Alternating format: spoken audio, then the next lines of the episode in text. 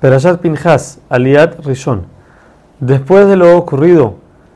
con Pinjas, que mató al líder de la tribu de Shimón, Hashem le habla a Moshe y le dice que por haber vengado su honor, Pinjas recibirá ser Cohen,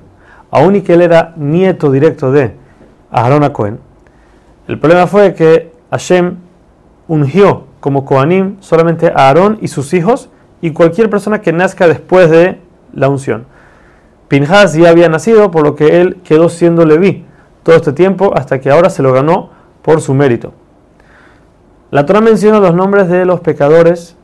Zimbri, uno de los príncipes de la tribu de Shimón, para enseñarnos que Pinjas no tuvo miedo, por más de que era una persona importante, no tuvo miedo de hacer lo que Hashem quería que él haga. Por otro lado, la mujer nos menciona que se llama Cosbi, hija de Tzur, que también era hija de uno de los reyes de Midian, para mostrarles el odio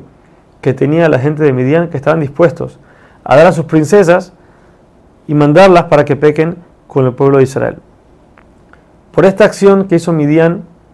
Hashem ordena a Moshe exterminar al pueblo del Midian, porque ellos fueron los que hicieron caer al pecado, en pecado al pueblo de Israel. Con el pueblo de Moab no lo dijo que lo extermine, ya que en el futuro iba a salir Ruth, que de ella venía David Amelech y el Mashiach. Después de esto, Hashem ordena a, eh, Moshe que cuente al pueblo para saber cuántos quedaron después de la, de la gente que murió en lo sucedido anteriormente,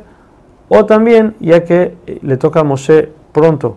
fallecer, entonces así como un pastor recibe el rebaño contado, él tiene que devolverlo contado para ver cuántos hay.